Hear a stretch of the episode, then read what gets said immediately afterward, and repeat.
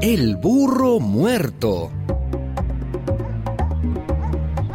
Cuenta la historia que un joven de la ciudad fue al campo y le compró un burro a un viejo campesino por 100 pesos. El campesino acordó entregarle el animal al día siguiente. Pero al día siguiente, cuando el joven vino a buscar al animal, Lo siento muchacho, pero tengo malas noticias. No, ¿qué pasó? El burro se murió anoche. Ah, bueno. Bueno, ¿qué? Entonces devuélvame mi dinero. No puedo. Ya lo he gastado. Ah, bueno, está bien, da igual. Entrégueme al burro. ¿Y para qué?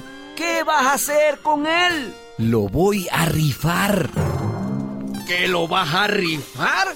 ¿Estás loco? ¿Cómo vas a rifar un burro muerto?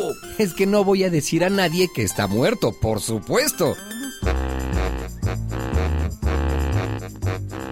un mes después se volvieron a encontrar el viejo vendedor y el joven comprador.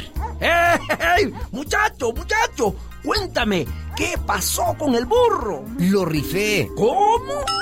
¿Lo rifaste mismo? Vendí 500 boletas a 2 pesos cada una ¿Y qué pasó? pues? y gané 998 pesos.